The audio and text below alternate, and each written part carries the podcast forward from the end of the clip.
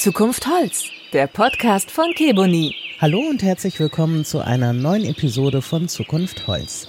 Sie lässt Gärten in neuem Glanz erstrahlen. Alexandra Lehne aus Tutzingen, Bayern, ist Gartendesignerin und Landschaftsarchitektin.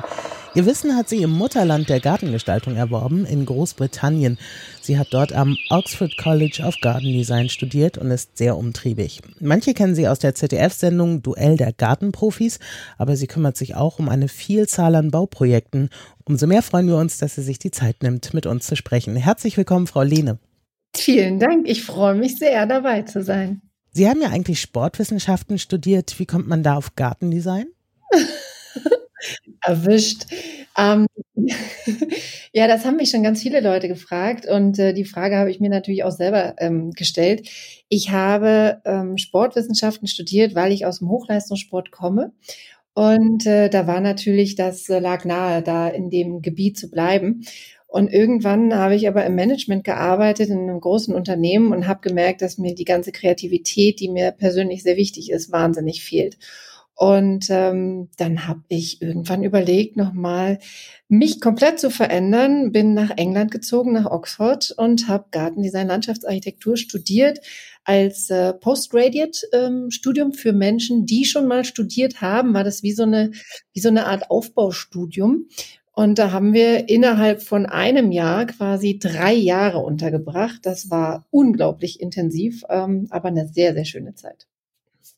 Was mir neben der Kreativität natürlich noch gefehlt hat, war die Verbundenheit zur Erde. Also ich wollte endlich wieder was mit meinen Händen gestalten und Garten ähm, ist für mich ein Bereich, der ist sehr privat, der ist sehr intim, aber auch unglaublich wichtig, weil in der Natur, im Garten, also auch im Wald, habe ich das Gefühl, irgendwie verbunden zu sein.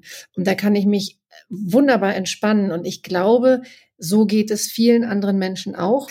Und deswegen habe ich irgendwie Gartendesign gewählt. Ich weiß nicht, so richtig genau kann ich es ehrlich gesagt gar nicht sagen. Aber ich bin sehr, sehr glücklich und ich sage immer, Sport und Gesundheit sind äh, mein Leben und Garten ist aber meine absolute Leidenschaft. Hatten Sie denn vorher auch schon irgendwie mit Garten oder Gartenarbeit zu tun gehabt oder kam das mehr aus dem Sport heraus, dass Sie gesagt haben, ich möchte mal was anderes machen? Na, lustigerweise hatten meine Eltern einen riesigen Gemüsegarten und wir haben uns quasi selbst versorgt. Ich hatte auch in der Schule damals ähm, Schulgartenunterricht. Mhm. Wir haben quasi als ähm, Kinder schon alles das, was wir angebaut haben auch geerntet und dann in der Schulküche verwertet. Wir haben also das gegessen, was wir angebaut haben. Als Kind fand ich das lästig, weil wir natürlich ständig helfen mussten. Mhm. Also nicht mussten, aber das war irgendwie unser Tagesablauf. Ja, es hieß immer ab in den Garten und dann, ich weiß ich noch, wer, wenn Freunde dabei waren, die mussten dann auch mithelfen. Oder dann haben wir so Wettbewerbe gemacht, wer einen Regenwurm essen kann und solche Sachen, was man so als Kind natürlich macht. Ähm, wir hatten darüber hinaus natürlich einen Hof mit vielen Tieren und äh, das war, das war einfach Bestandteil meiner Kindheit, war der Garten. Und so wenig wie ich damit zu tun haben wollte als pubertierender Teenager, umso wichtiger wird es, je älter ich werde. Und das merke ich richtig. Und wenn ich jetzt ich habe heute noch mal ein paar Himbeeren geerntet. Das ist so tief befriedigend, das kann ich gar nicht in Worte fassen. Das zu essen, was im eigenen Garten wächst und es schmeckt auch noch so gut, kann ich nur jedem empfehlen. Sollte man Gärtnern als Schulfach wieder einführen? Ja, also ich meine, äh, diese Unabhängigkeit zu haben, die ist doch gigantisch. Und das ist eins meiner, ja, sage ich mal, tiefen Herzensprojekte, ähm, Schulgartenunterricht wieder einzuführen ins deutsche Schulsystem. Ich habe witzigerweise alle Unterlagen hier liegen für die Klassen mhm. 1 bis 4. Sobald ich jemanden habe, der da Lust drauf hat, da könnte man tolle Sachen konzipieren. Ich habe mal für eine Privatschule das angeboten. Die waren auch hoch begeistert, ist dann leider nicht zustande gekommen, weil es natürlich ja, ich würde mal sagen, gerade gar nicht aktuell ist oder äh, falsch. Eigentlich ist es total aktuell. Aber Absolut. wenn die Eltern das nicht kennen und das zu wenig beworben wird, dann wird es natürlich als Wahlfach auch nicht gewählt. Ich meine, Sie sind ja jetzt eher ländlich unterwegs, aber so hier in der Stadt. Es ist ja absolut hip, wieder seinen eigenen Acker zu haben, irgendwo am Stadtrand und den selbst zu bewirtschaften. Ja, dieses Urban Gardening ist natürlich total in. Ich habe hier gerade bei mir auf meinem ähm, auf meinem Tisch ein, ein Buch legen, Einführung in die Welt der Permakultur. Und das ist natürlich, das ist ja, das ist die Zukunft, würde ich sagen. Wie kann ich auf engstem Raum ähm, optimal, eine optimale Menge an Gemüse und Obst und Beeren anbauen und mich selbst versorgen. Wobei dieses ganze Thema des, des, der Selbstversorgung des Nutzgartens ist ja nur ein kleiner Teil meiner Arbeit. Also eigentlich gar nicht vorhanden, weil die meisten Menschen, die zu mir kommen, wollen einen stylischen, absolut pflegeleichten Garten, der am besten keinen Dreck macht und ja, das, das, nee, das ganze Jahr über soll er schon schön aussehen, aber die Menschen, die zu mir kommen, wollen wirklich überwiegend keine Arbeit haben und die sind sehr gartenfremd, muss ich sagen. Ähm, in den sozialen Medien habe ich dagegen viele Menschen, die, mit denen ich da zu tun habe, die sehr gartenaffin sind, die ihren eigenen Garten haben, die schon gelernt haben zu gärtnern und vor allen Dingen das sehr, sehr wertschätzen. Und dieses Thema Entschleunigung und Meditation kann man natürlich im eigenen Garten ganz besonders leicht erlernen und auch durchführen. Deswegen, ähm, ja, sag ich immer, ich erziehe quasi meine Bauherren dahin, Gärtnern zu lieben. Gärtnern hört so, hört sich so mhm. erdig an, ne? so, so dreckig, aber Ja, es klingt nach Arbeit auf jeden Fall. Sie machen ja nicht nur im Fernsehen aus schlichten Gärten grüne Oasen. Welche Aufgaben gehören denn zu Ihrer Arbeit? Wie genau gehen Sie davor? Ich habe im Prinzip ein breites Portfolio, was ich anbiete. Das fängt an bei einem ganz schlichten Gartencoaching. Das mache ich auch online in diesen Zeiten. Funktioniert übrigens auch wahnsinnig gut. Da gebe ich Tipps auf Grundlage von Plänen, die ich vorher gesehen habe oder Fotos oder wir machen so einen Videocall, da laufen dann die Leute mit ihren ähm, Handys durch den Garten und wir schauen uns Problemecken an.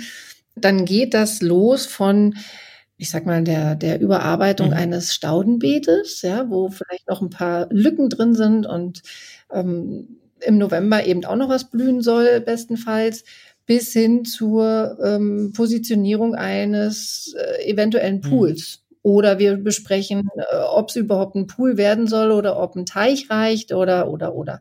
Und dann bin ich quasi dazu da, die Wünsche der Menschen zu transformieren in ein Bild, in einen Plan, in eine Idee und sagt dann auf Grundlage meiner Erfahrungswerte, die ich gesammelt habe in den letzten, oh, jetzt schon über zehn Jahren, was sich lohnt, was, was äh, zum Budget passt, ähm, was praktikabel ist.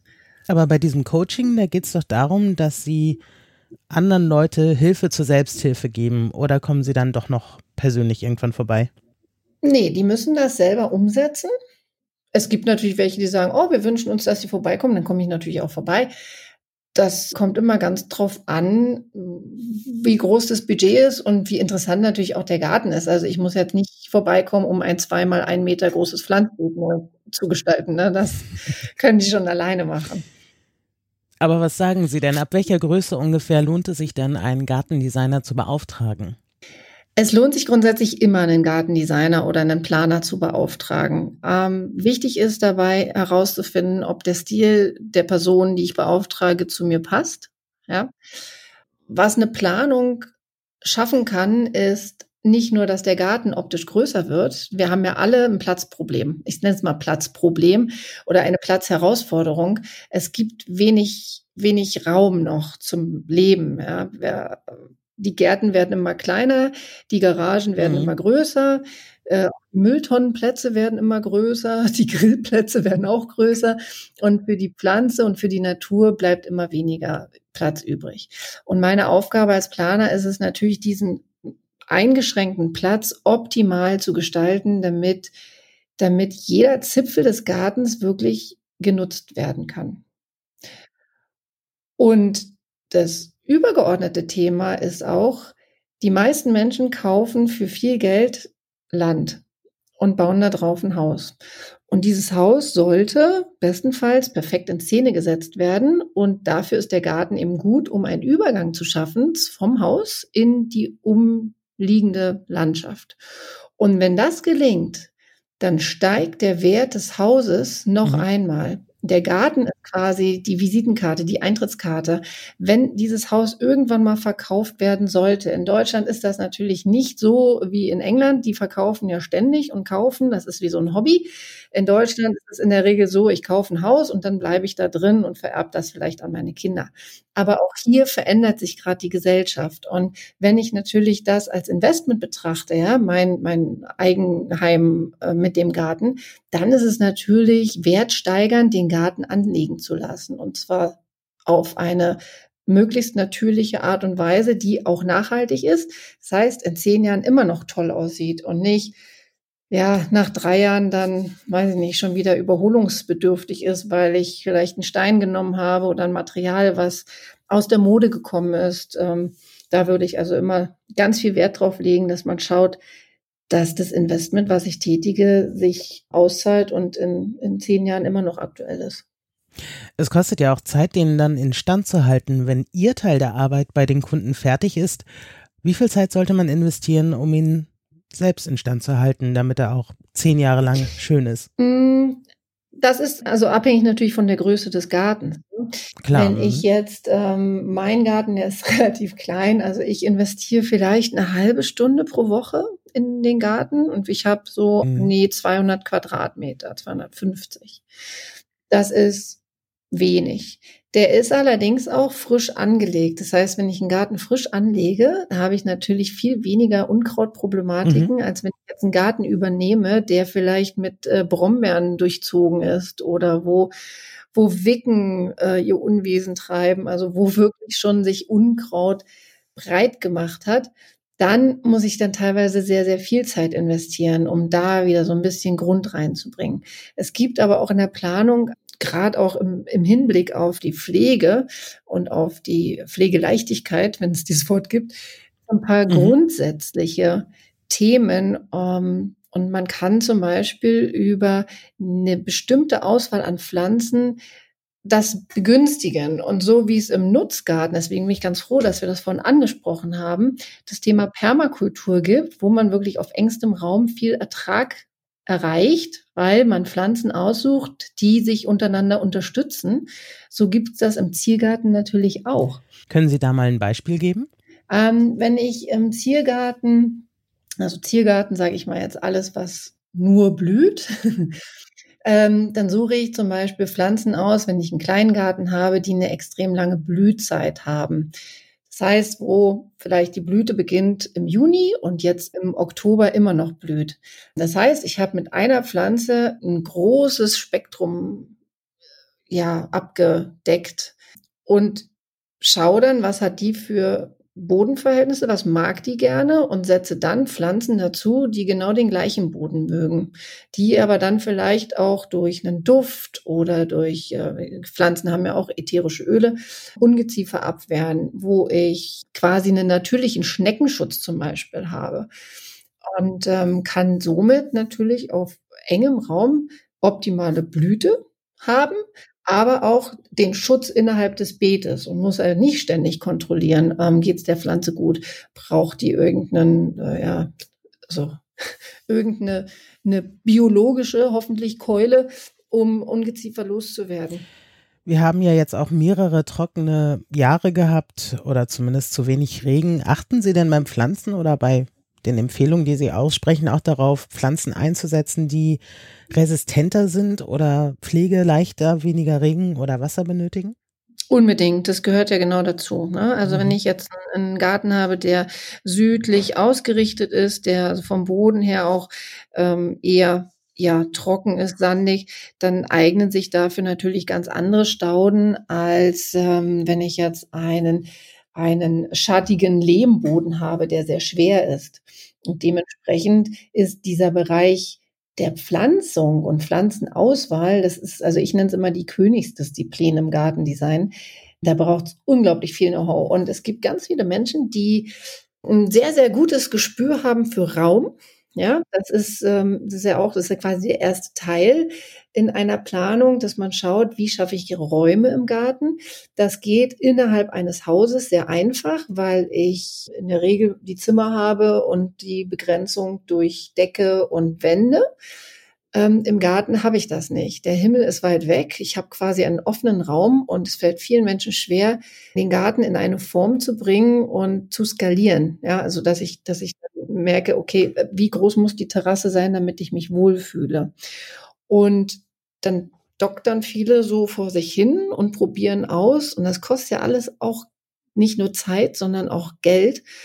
Und dann lohnt sich das natürlich, einen Profi dazu zu holen, der eben diese Erfahrung hat und der relativ schnell sagen kann, pass mal auf, macht die Terrasse so und so, an eure Bedürfnisse eben angepasst.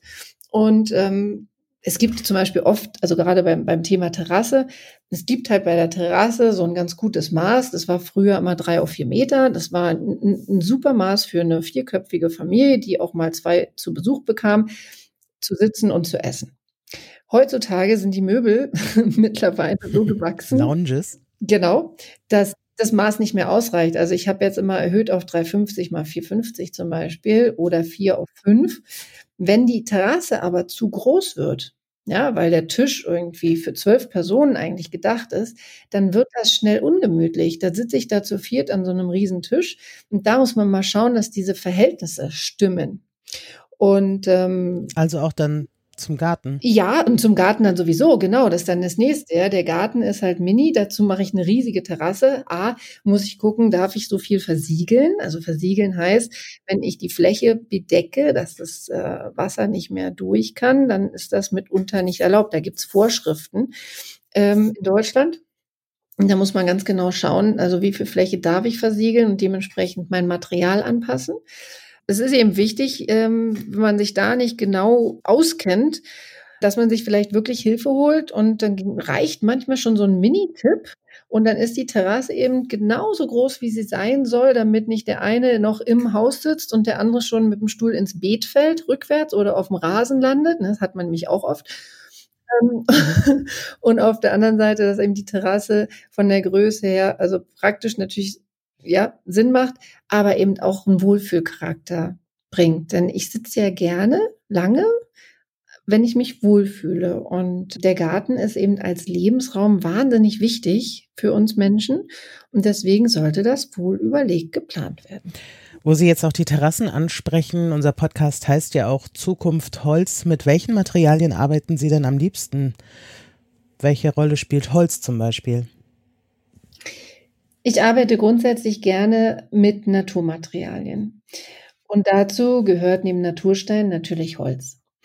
Ich mache das immer abhängig davon, wo das Haus gelegen ist, was in der nahen Umgebung ist und wie die Terrasse ausgerichtet ist. Also eine Holzterrasse in den Norden zu legen, die immer feucht ist, macht für mich nicht so viel Sinn. Also ich lege Holzterrassen gerne in die südlichen Gärten oder die südlich ausgerichteten Terrassen. Und da macht das dann auch absolut Sinn. Arbeiten Sie da auch mit modifizierten Hölzern wie Keboni? Die Holzindustrie und Holzverarbeitung im Gartenbereich hat sich für mich in den letzten Jahren stark verändert. Ähm, wir haben vor, ja, ich würde mal sagen, vor zehn Jahren haben wir noch viel mit Lärche gearbeitet. Wir haben viel mit Thermoesche kam dann. Dann waren die Tropenhölzer natürlich ein Riesenthema. Und momentan geht der Trend Richtung Ökologie. Also die Menschen haben sich, äh, ja, sind sehr umweltbewusst, so wie ich das wahrnehme. Ähm, es gibt ganz viele, die natürlich auf den Wert legen auf pflegeleichte Bodenmaterialien, ähm, die sehr oft anfragen nach WPC-Terrassen, was für mich ein absolutes No-Go ist. Das ist das Schlimmste, was man mir überhaupt antun kann. Da sage ich auch immer gleich, das verlege ich nicht, mache ich nicht. Mhm. Und ähm, warum? Was mögen Sie daran nicht? Ähm, es ist auch wenn Holzpartikel in diesem Material drin sind, ist es für mich, ist es Plastik. Mhm. Und auf Plastik zu laufen, also Holz ist eine total emotionale Angelegenheit. Wir haben so eine Holzterrasse, barfuß, äh, wenn, also ja gut, dann nicht Lerche bitte, weil da sind die Spreißel vorprogrammiert. Aber zum Beispiel auf einer Kiboni-Terrasse barfuß zu laufen, ist ein absolutes Wohlgefühl. Das versetzt mich zurück in den Urlaub. Das versetzt mich an den Ort, wo ich mir vorstelle, ich bin in so einer Lounge. Ich denke dann immer, ähm, an einem, ich habe mal auf Mallorca in so einem Club einen Tag verbracht. Das war am Meer, das war dieser Holzputz, diese Wärme, die transportiert wird. Es ist einfach, es ist ein Gefühl gepaart auch mit dieser Sensibilität der, ja, die Fußsohle, die auf dieses Material tritt. Also auf einer WPC-Terrasse läuft es sich einfach anders. Und wenn ich da einen Stuhl verrücke, habe ich gleich einen Kratzer drin, den ich nicht mehr rauskriege. Also da ist gleich dieses, wenn man so auf Plastik mit dem Fingernagel reibt, ne, hat man dann so eine weiße Linie und das hat man eben auf dieser WPC-Terrasse auch. Und ich mag die einfach nicht. Und sie muss vor allen Dingen auch noch im Gefälle verlegt werden. Das geht auch nicht. Also ich habe quasi eine, eine schiefe Terrasse, was ich ja bei Holz nicht habe. Wird das denn stärker nachgefragt? Also merken Sie da einen Trend? dass die Leute sagen, mach mal lieber Holz statt Waschbeton? nee, äh, ehrlich gesagt habe ich es eher umgekehrt gerade, also vermehrt. Ich habe ich hab momentan über 40 Projekte. Und äh, es kommen täglich neue hinzu und ich habe viele Anfragen und da geht es oft um Dachterrassen ist ein ganz großes Thema und ähm, ganz oft auch Menschen, die ihre Terrassen auswechseln wollen. Und zwar auswechseln von Holz, oft Tropenholz, Bankirei etc., äh, in Stein, weil sie keinen Bock mehr haben. Die wollen nicht mehr pflegen, die wollen nicht mehr Spreißel haben im Fuß, die haben Risse. Muss ich natürlich dazu sagen, dass wir hier in Bayern auch extrem sind vom Wetter. Wir haben ähm, starke Temperaturschwankungen gehabt in den letzten mhm. Jahren, also das nimmt noch zu. Wir haben also wirkliche starke Frostperioden, dann haben wir diese Schneemassen, die manchmal wochenlang auch auf so einem Holz liegen. Ja, das muss das alles aushalten. Und ähm, ich kann oft verstehen, dass die Leute da keine Lust mehr drauf haben. Und dann ziehe ich immer meinen Triumph aus der Tasche und sage, nein, nein, nein, es gibt wirklich ein ganz tolles Holz und es gibt eine tolle Variante, wie sie ökologisch wertvoll mit einer langen Haltbarkeit, ja, das ist ja diese 30 Jahre bei Kibuni ist der Hammer, wie sie es schaffen, da ihre Terrasse wieder zu einem Lounge-Bereich ähm, umzugestalten, ohne dass sie jetzt auf Holz verzichten. Jetzt höre ich mich an wie so eine Werbetante hier für Keboni. Aber ich bin wirklich, ich bin ja, nee, ich habe das kennengelernt, mal witzigerweise vor Jahren bei einer Freundin. Ja, die ist Norwegerin, lebt hier in München, hat ein Atelier und hat ihre Garage mit Keboni verkleiden lassen und hat dann auch die Terrasse dazu, hat so Bäume eingebunden. Ähm, wunderschön. Und da bin ich schon hingekommen und habe gesagt, was ist denn das bitte für ein Holz? Das hat so mhm. eine schöne silbergraue Farbe. Sie hat diese Character-Variante gewählt, wo also Ast, Astlöcher noch mit drin sind und Asteinschlüsse und so weiter. Das Schöne ist, es färbt sich ja komplett grau. Also es ergibt sich wie so ein eigenes Bild, also ein Design im Design quasi. Ja, die Terrasse an sich ist dann ein Objekt und nicht mehr nur eine Terrasse. Und das hat mich damals schon so begeistert. Und dann habe ich das ähm, erstmal gar nicht mehr so ja im Kopf gehabt und habe mhm. Ebony erst wiedergefunden vor zwei Jahren, glaube ich, war das. Ähm, ich könnte jetzt aber auch gar nicht genau sagen, wie ich es wiedergefunden habe. Auf jeden Fall habe ich es wiedergefunden und bin sehr froh drüber und habe immer mein Muster dabei. Sobald jemand sagt, Mensch, ähm, Dachterrasse, wir haben wenig, ah, das, ja, das ist das nächste, wir haben wenig Gewicht, was wir aufbringen können. Dieses Holz ist ja so leicht. Das ist ja im Vergleich zu einem Bankirei, das ist ja ein Luftballon. das heißt, an der Stelle hat es wahrscheinlich auch einen großen Vorteil beim Einbau, oder? Äh, das hat, ja, hat Vorteile beim Einbau. Man muss natürlich beachten, dass wir hier äh, eine bestimmte Einbauhöhe benötigen. Das äh, ist mitunter mir schon zum Verhängnis geworden, sage ich jetzt schon mal, weil viele eben durch ihre Höhen auf gerade Dachterrassen natürlich beschränkt sind. so dass die dann teilweise dann doch wieder ausgewichen sind auf ein anderes Holz. Aber wo es geht, ja, und wo ich es einbauen kann von der Höhe, würde ich immer dazu raten.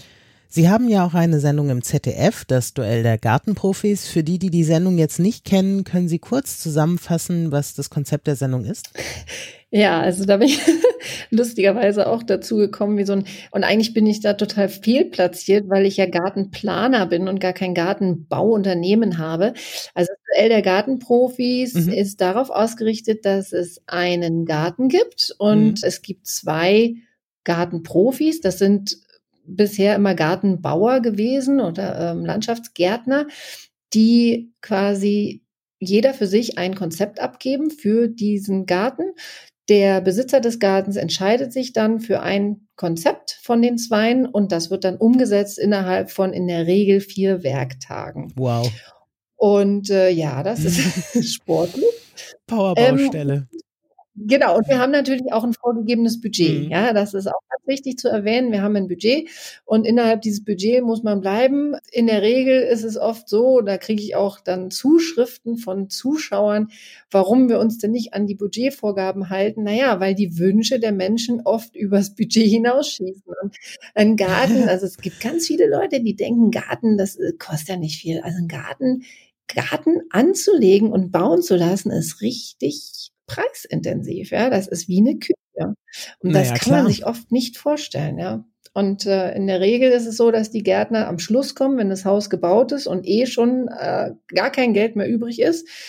Und dann müssen wir mal schauen, wie wir aus, ja, aus nicht so viel ganz viel machen. Ja. Sind Sie dadurch vielleicht auf Ideen gekommen, die Ihnen so nicht gekommen wären, einfach um die Preisgrenzen auch einzuhalten? Mm, ich bin ja sowieso immer daran interessiert, Geld zu sparen, wobei ich sagen muss, dass ich Geld, äh, ja, ähm, also sinnvoll sparen macht Sinn. Mhm. Doppelt gemoppelt. An der richtigen ähm, Stelle sozusagen. Genau, an der richtigen Stelle. Ich spare zum Beispiel weniger bei Pflanzen ähm, und schaue mal dann, okay, welche Pflanze macht den Sinn, klein zu kaufen und welche Pflanze würde ich schon in einer bestimmten Größe mir zulegen, damit eben auch die Menschen nicht 10, 15 Jahre warten müssen, bis der Baum dann mal eine Größe hat, wo ich mich darunter wohlfühle. Ja? Also viele haben die Zeit gar nicht. Und Stauden zum Beispiel, die kann man in klein kaufen, die entwickeln sich sehr schnell. Gehölze kaufe ich immer gerne so als Teenager. Ein bisschen angewachsen. Ja, weil auch die Pflege natürlich dann nicht mehr so intensiv ist. Wenn ich jetzt ähm, eine Hecke pflanze, die schon eine, eine stattliche Höhe hat von vielleicht 1,50 Meter bis 1,75, dann kann die schon viel mehr wegstecken an Ungeziefer, an ähm, zu viel Wasser, zu wenig Wasser, als jetzt ein, ein kleines, dünnes Pflänzchen. Ja, das geht relativ schnell kaputt und das ist dann auch ärgerlich. Mhm, absolut. Sie hatten das eben ja schon kurz am Anfang des Gesprächs angedeutet. Äh, Ihr eigener Garten ist ja gar nicht so groß, aber es würde mich ja jetzt schon interessieren, wie haben Sie denn Ihren Garten gestaltet oder haben Sie dafür gar keine Zeit? Also 30 Minuten in der Woche, das hat mich jetzt schon beeindruckt. Ja, also ich habe natürlich einen Vorteil. Ich habe meinen Landschaftsgärtner direkt zu Hause. Das ist mal Punkt eins. Der ähm, hat mir quasi meinen Garten gebaut. Ich habe ihn geplant und ich muss äh, zugeben, dass die Planung extrem lange gedauert hat. Ich habe ähm, das völlig unterschätzt. Also einen eigenen Garten zu planen als mhm. Planer mhm. ist wahnsinnig kompliziert. Weil natürlich in meinem Kopf, also ich habe ja eine ganze Bibliothek von Dingen in meinem Kopf, die ich unglaublich gerne in meinem Garten hätte. Und das geht natürlich nicht, ja, und schon gar nicht auf 200 Quadratmeter. Ja, und dann habe ich erst zwischendurch habe ich gedacht, Mensch, ich lasse den fremd planen und dann dachte ich, nein, also das gibt's ja nicht. Ne? Ja, ja das ist ja Ihre Visitenkarte, ne? Ja, ja, genau. Und ähm, naja, und dann habe ich mich wirklich vorgetastet und bin wirklich ganz pragmatisch rangegangen und habe gesagt, okay, was brauche ich für Ecken, wo möchte ich gerne sitzen? Und ich habe ganz viele Sitzplätze zum Beispiel mir ähm, angelegt, so dass ich das ganze Jahr über immer einen Platz habe, wo ich mich gerne aufhalte. Ich sitze im Frühjahr woanders als im Hochsommer und anders als im Herbst zum Beispiel. Das ist so ein großes Ding. Und das zweite ist, ich wollte immer natürlich auch wieder einen Nutzgarten haben. Wenn meine Mutter jetzt zuhört, dann lacht sie sich kaputt. Ähm und habe ähm, im Januar ein Gewächshaus bekommen, zur Verfügung gestellt bekommen, für das ich unglaublich dankbar bin. Dieses Gewächshaus ist ein Traum.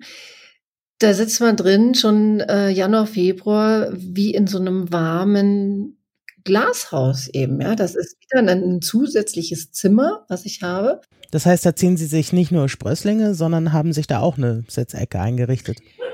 Ich habe in diesem Glashaus auch Stühle. Ich habe ähm, zu unterschiedlichen Jahreszeiten unterschiedliche Nutzungen, die ich damit mache. Ich, ich nutze das Gewächshaus für unterschiedliche Zwecke. Ich habe natürlich jetzt Wintersalat drin, Feldsalat. Dann gibt's im Winter wahrscheinlich erstmal gar nichts. Im Frühjahr habe ich dann eine Sitzecke drin, wo ich wirklich in der Wärme sitze und auch draußen arbeiten kann. Und im Sommer jetzt hatten wir Tomaten drin. Also es war ein Tomatenhaus und wir haben die tatsächlich in Kurven gelegt, weil die eine Endlänge hatten von fast vier Metern. Boah, Wahnsinn. Also, und das ist für mich auch ein bisschen ein Experiment wieder. Auf der einen Seite finde ich das toll, wie ich mich erinnere an die Zeit damals, wo ich das gelernt habe als äh, Schüler, ja. Ich habe aber auch viel vergessen und experimentiere viel aus dem Bauch heraus. Und was mir aufgefallen ist, ist, dass natürlich in jedem Buch das immer so einfach dargestellt wird, ähm, ja, hier Gemüse ziehen und da Nutzgarten anlegen. Und das ist nicht so einfach. Mhm. Und jeder, der zu mir kommt und sagt, ich will als erstes ein Hochbeet, sage ich, bist du dir sicher? ja, ja, wir wollen Gemüse ziehen. Dann sage ich, bist du dir sicher? Ja, ja, also nicht nur Kräuter, mhm. auch Gemüse. Und ähm, wenn ich, also wir hatten so viel Tomaten, dass wir schon wieder gar nicht geschafft haben, die alle zu essen, ja, und dann fallen die runter und dann tut mir das ja in der Seele weh wenn das Gemüse vergammelt. Mhm. Ähm, und ich ehrlich gesagt, als ja alleinerziehend und äh, ähm, voll Berufstätige, ich habe schlichtweg nicht die Zeit, mich so intensiv um mein Gemüse zu kümmern, wie ich das hätte machen sollen. Ich hatte Bohnen, wir hatten Kohlrabi, ich hatte Zwiebeln, Kräuter natürlich ähm, in alle Richtungen was hatten wir denn noch? Wir hatten Gurken. Die Gurken habe ich freudestrahlend geerntet und habe sie dann im Kühlschrank vergammeln lassen, weil ich gar nicht wusste, was ich damit machen soll, ja. ja. Und ich hätte sie natürlich einlegen können als Gewürzgurke, aber das war, ich habe es nicht weg, also ich habe schlichtweg nicht geschafft. Und das ist mein Appell an alle, die die das gerne wollen. Also das Wollen ist schön, das Machen gestaltet sich oft schwierig und die Frustration ist sehr hoch. Und deswegen, Urban Gardening ist äh, total modern. Ähm, überlegt euch genau vorher, was ihr macht und fangt erstmal langsam an. Also wer mit einem Garten anfängt, ja, der sollte Stück für Stück sich mit diesem Garten anfreunden und dann gucken, wie viel Zeit habe ich. Denn die Gartenpflege eines Tiergartens, der angelegt ist, wie gesagt, halbe Stunde in der Woche. Einen Nutzgarten, da kann man das mal, ja, locker vervierfachen, verfünffachen. Das muss man erstmal schaffen. Auf der anderen Seite natürlich total schön mit Kindern. Ne? Meine Kinder, die hatten also jeder seinen Bohnentopf und jeder seinen, mhm. seine Himbeeren und seine Erdbeeren und die waren total glücklich. Aber auch die muss man ja wieder motivieren. Ne? Die sind ja auch nicht jeden Tag gleich interessiert. Ich erinnere mich, genau, ich erinnere mich an meine Zeit, ja. Äh, da wird das dann auch ganz schnell so, dass die damit gar nichts mehr zu tun haben wollen. Und das will ich natürlich auch vermeiden. Mhm, kann ich verstehen. Herzlichen Dank, Alexandra Lehne, Gartendesignerin und Landschaftsarchitektin aus Tutzing. Hat mich sehr gefreut, dass Sie mitgemacht haben. Vielen Dank, hat mir Spaß gemacht. Und das war Zukunft Holz, der Podcast von Keboni. Vielen Dank fürs Zuhören und bis zum nächsten Mal.